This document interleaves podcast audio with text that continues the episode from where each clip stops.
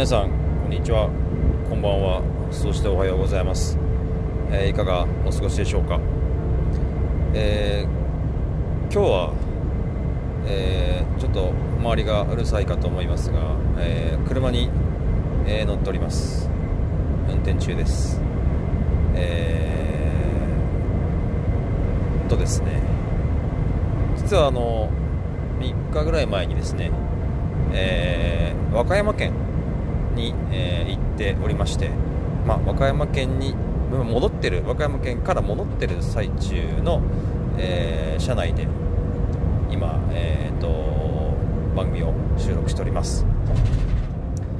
えーとまあ、和歌山県はちょっとお仕事で、えー、今行ってきたんですが、まあ、初めての和歌山県でした。えっ、と今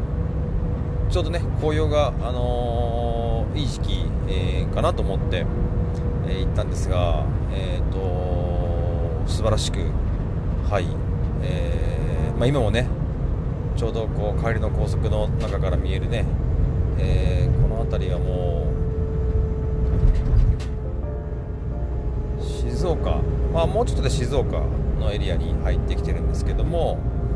あの、木々が本当に色づいてているのが本当によくわかる、えー、感じで、まあ、和歌山の方はですね本当に今が一番という色づき具合でした。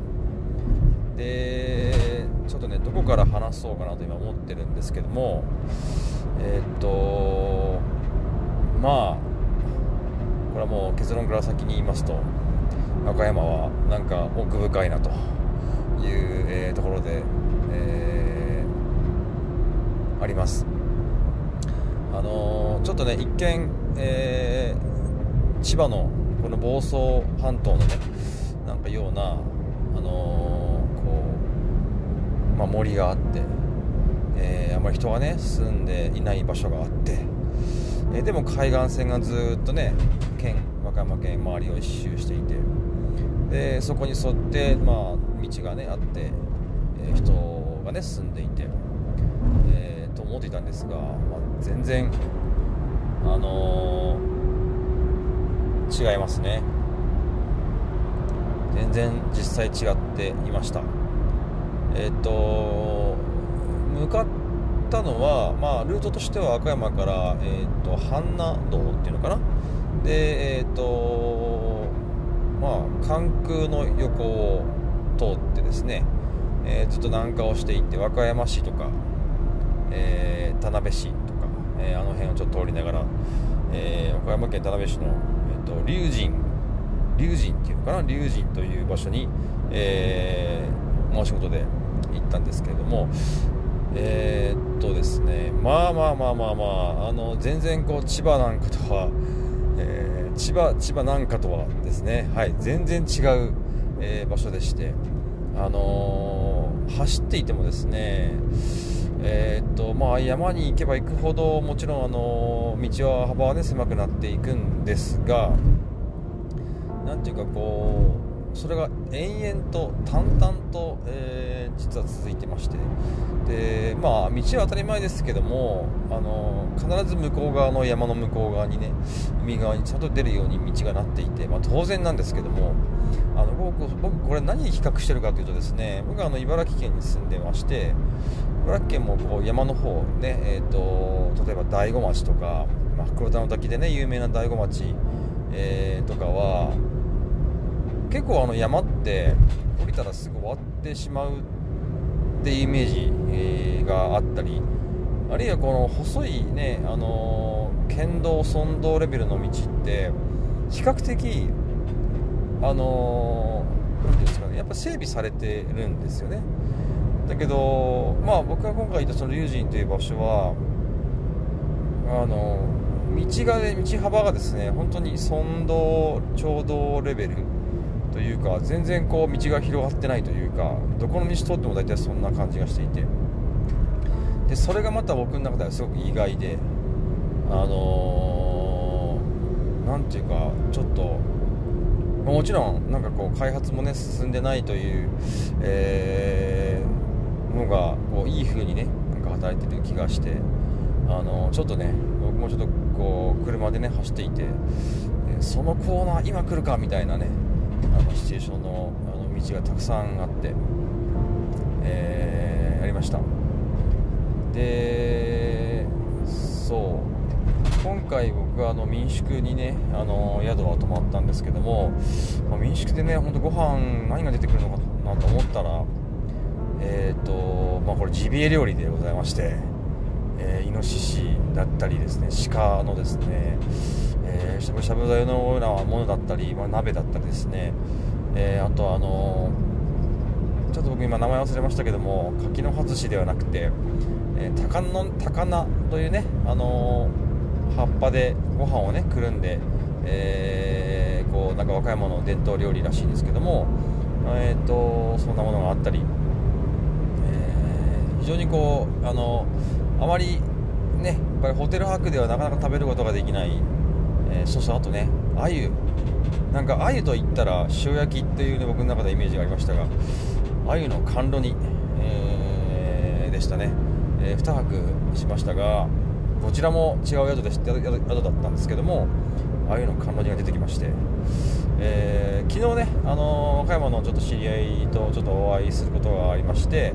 えー、そんな話を、ね、していたら「ああああいうの甘露にねよくよく食べるよ」って言われて結構美味しいんだよねって言って、まあ、昔からね、あのそういったものを食べるとあの和歌山在住の方がもう1人いました。とかですね、えー、そうそうその民宿も、あの自分のところでねあの鹿をあのこう仕留めて解体してその肉をね、あのこう料理として出していただいてうーんなんかこうこう山あいのねこう町村ならではの、えー、お料理で本当にあの美味しくいただいて、えー、楽しいお仕事をしてですね、えー、今ちょっとキロについてる途中なんですけどもそうですねあともう1点あのこれバイク好きにはねたまらない道がたくさんあってですねとにかくあの今この時期紅葉がねすごかったので、えーとバイカーが本当にたくさんいました。でまあなんかねこう関東と比べてこうバイク乗りが多いような感じがなんかしましたね。あのあと車種もねすごく豊富でうん。あの国産はもちろんのこと外車もそうですけども。そしてあの皆さんこうリアシートにねすごく大きい荷物を、まあ、キャンプをねするのかなとか思いながらえー、僕は仕事をしながらねちょっと指をくわえてバイカーの皆さんを見てましたけども、あのー、ちょっとねやっぱ関東圏とは違う、えー、文化バイク文化がねあるのかなっていう感じがしました。はい。そしてそうですね、あのまた話戻りますけどもその道路がまたねこの整備されてるところとされてないところのこのその道をねそういった道をつないで走る今回僕が通ったのは国道168号線というですね、えー、ルートをちょっと通ってきまして昨日はですね、えー、熊野熊野本宮大社っていうのかな、はい、熊野あの和歌山のちょうど真ん中あたりにですねあの大きい、えーと、神社がありまして、えー、そこにちょっと行ってきましたそこからですねえっ、ー、と十津川村？はいなんか温泉街ですね。そこから五条市っていうところに抜けて、まあ、奈良までずっと上がってたわけなんですけども、えーと、所要時間がだいたい2時間半3時間ぐらいかかりました。でその間ほとんどがワインディングです。いやーちょっとこれにはね驚きました。これはねこれだけ、えー、こんな道路をねずっと走ってたらそれはもう和歌山県エリアのねライダーさんのライライテクはもう磨きがかかるんじゃないかなと。え思ったぐらいですね。ずっとワインディングですね。そして結構絶景なポイントがたくさんあってあのー、まあ、僕はちょっと今回車で来たんですがぜひこれはバイクでね、えー、まあ、168号線をねまた来たいなと思うし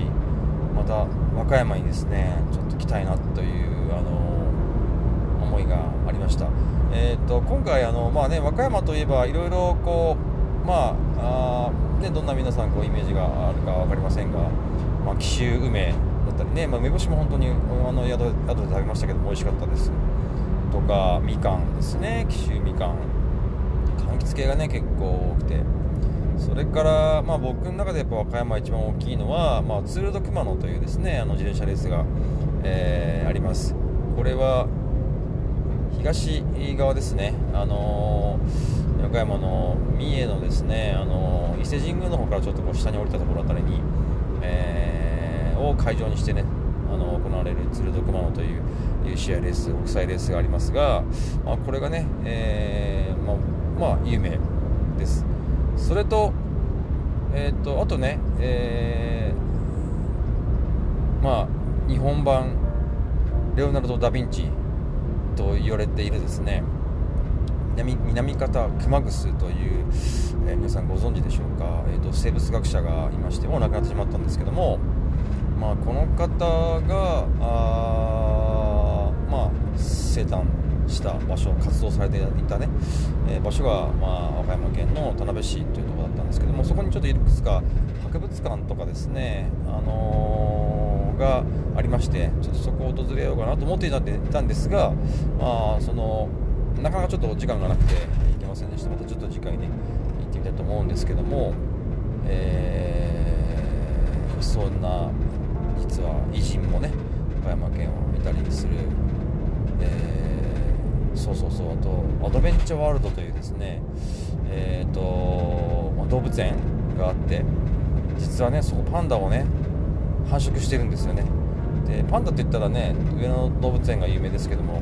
岡山県の人から言わせるといやいやいやいやアドベンチャーワールドでしょ。って、えー、言い方が多数でして、えー、いろいろとこう、まあ、関西エリアなかなかね関東には情報なかなか伝わってきてないですけども特に和歌山はちょっと知らない世界がいっぱいあってあのー、僕自身ちょっと今回はすごくこう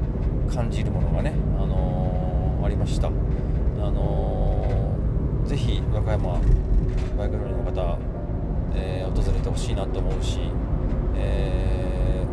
ー、やはりこうアクセスがやっぱりね、あの、なかなかしにくいという部分が、まあ、功を奏してからやっぱり本当に未開の場所という感じが、えー、して僕の中ではなんかねしてます、えー、がゆえにやっぱりこう日頃あの僕の日常生活では味わえない、えー、やっぱりこう非日常がね同じ日本でもこんだけ違うもんかという、えー、気持ちを持って今回の和歌山、えー、お仕事訪問をですねちょっと終えた終えて今帰路についてるわけなんですけどもはい。ということで今回はそんなお話をいたしました。皆さん旅に行ってますか？かなか僕はずっと先週と先週沖縄行きまして今週は和歌山でなんかすごく、えー、改めて、はい、どこかに行って、えー、自分のね住んでる場所ではないどこかに行って何にも何をするってわけでもないんですがやっぱり違う世界に身を置くと置くと。違う世界っていうのは自分が今いる日常生活圏外から出て、えー、別なところに身を置くっていうのは何もね遠くに行くことはないと思うんですよ。近くでもできるし。だからそうすることによってこう自分の感覚が広がっていくというかなんかそんな感じをね、あの、するのでぜひあの隣隣町にね、えー、自分の知らない隣町に、えー、行くというのも一つの旅、えー、だと僕は思ってます。ということで今回番組ちょっと撮ります。